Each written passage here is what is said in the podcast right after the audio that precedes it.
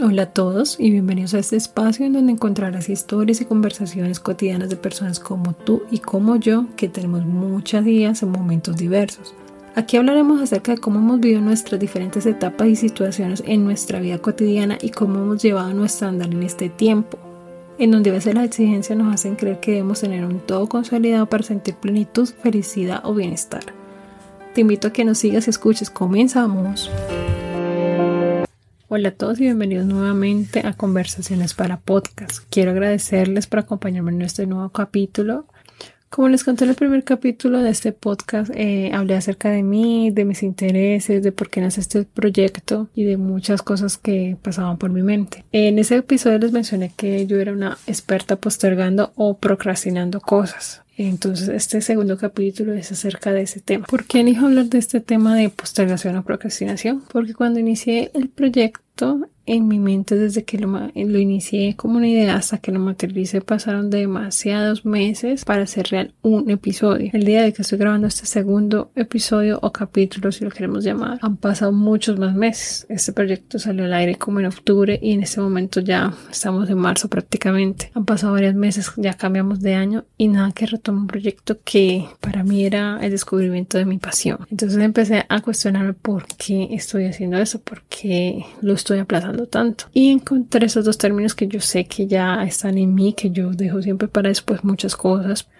Y también para saber por qué tengo esa tendencia de aplazar las cosas o proyectos que sé que debo culminar o iniciar, porque hay muchos que ni siquiera los inicio. Y créanme que durante todos estos meses que no he grabado he tenido mucho tiempo de sobra para sentarme a escribir una idea, para grabarla, editarla, montar, mover redes y demás. Pero no lo hago. El momento cuando tengo los espacios siempre me entretengo en otras cosas. Siempre busco como un escape para no afrontar ni hacer en realidad este proyecto. Entonces ya me di a la tarea de buscar más información, busqué el significado de estas dos palabras. Iniciamos con postergar. Según la RAE, que es la Real Academia Española, es eh, postergar significa sufrir atraso o dejar atrasado algo. Y también para la RAE, la procrastinación es diferir o aplazar. Ambas palabras son similares porque en ambas se está dejando para después algo. Y adicional también me encontré que el término procrastinación proviene del latín procrastinare, que literalmente significa dejar para mañana. Al seguir buscando en internet información de estas dos palabras y todo lo que leí,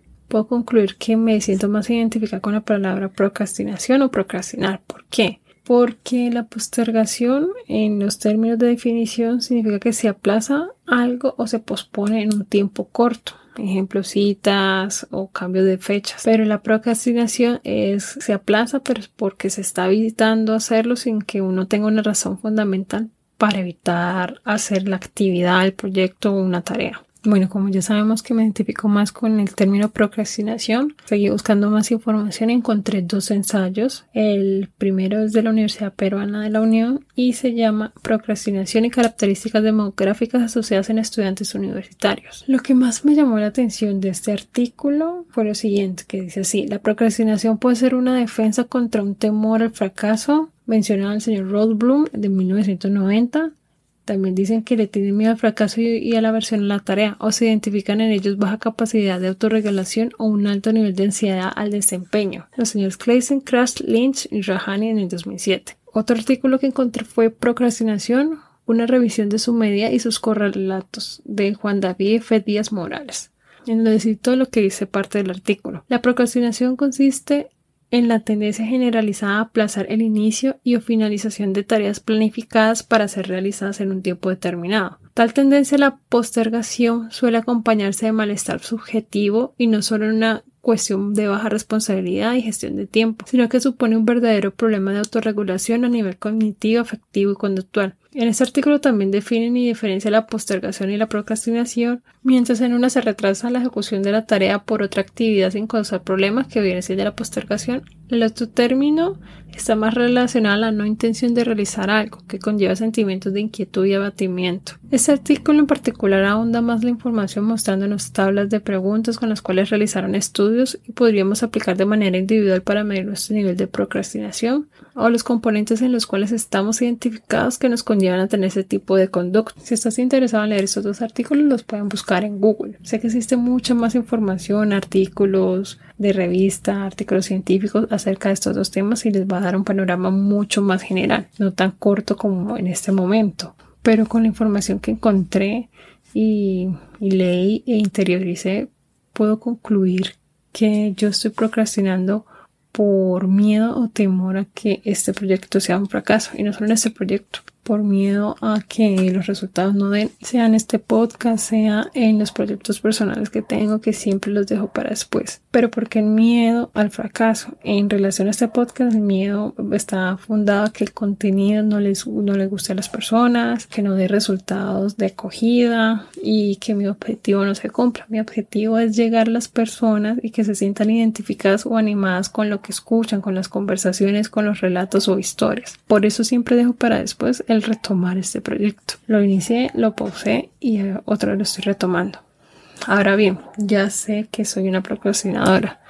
Ya sé que tengo esa conducta. ¿Qué voy a hacer para ir cambiando ese comportamiento mío? O esa conducta que no, pues que sé que ya no es positiva para mí. Como ya reconozco mi temor y como sé que no lo afronto, la pregunta es qué voy a hacer para enfrentar este miedo y dejar de ser una experta procrastinando en todos los aspectos de mi vida. Lo que he encontrado tal vez les pueda ayudar a ustedes y pues yo apenas voy a iniciar a ponerlo en práctica. Para mí es, es como un paso a paso que voy a establecer rutinas que conlleven a lograr de pronto hábitos y después de tener una disciplina. ¿Y cómo lo voy a hacer? La ruta que voy a tomar pues es la siguiente. Voy a llevar primero una agenda diaria donde voy a anotar todas las actividades que debo de realizar o quiero realizar en ese día. La agenda va a ser física porque me gusta más escribir. Muchas veces me salen ideas y voy anotando. La digital puede ser un apoyo muy importante porque puedes establecer recordatorios y hay personas que funcionan más con lo digital que con lo normal, con el papel por así decirlo, o puedo unir las dos, una agenda física y una agenda digital en donde la digital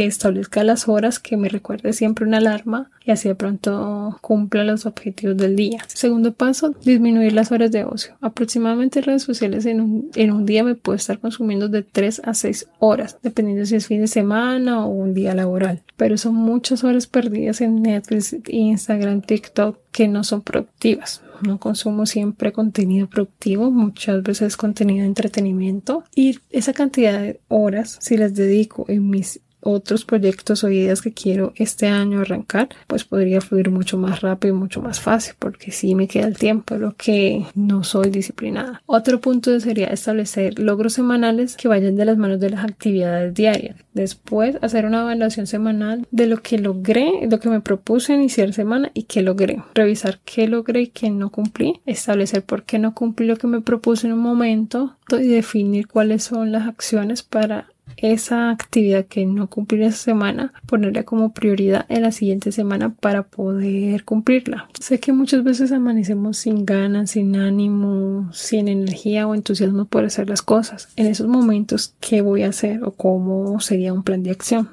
por así decirlo, es anotar la actividad que no voy a realizar, el por qué no la voy a realizar esa actividad va a pasar a ser la principal del siguiente día. Porque muchas veces, aunque querramos eh, hacer cosas, nuestro estado de ánimo no es el mejor. Y también es válido no querer hacer algo en un momento. Lo que no es válido es no quererlo hacer nunca, que eso es lo que me pasa a mí. Y eso es lo que ya nos vamos a comprometer a mejorar. Estos serían los pasos que voy a empezar a tomar por el momento, mientras establezco hábitos, no quiero establecer metas a periodos muy largos, porque muchas veces me siento que tengo exceso de tiempo y no le dedico la importancia que realmente tienen las cosas. Entonces dejo pasar las cosas y vuelvo al mismo círculo en el que estoy procrastinando, procrastinando y procrastinando. Ya les estaré contando cómo me va con esta metodología y si realmente funciona este paso a paso. Se los estaré compartiendo sea por un episodio del podcast o por redes sociales.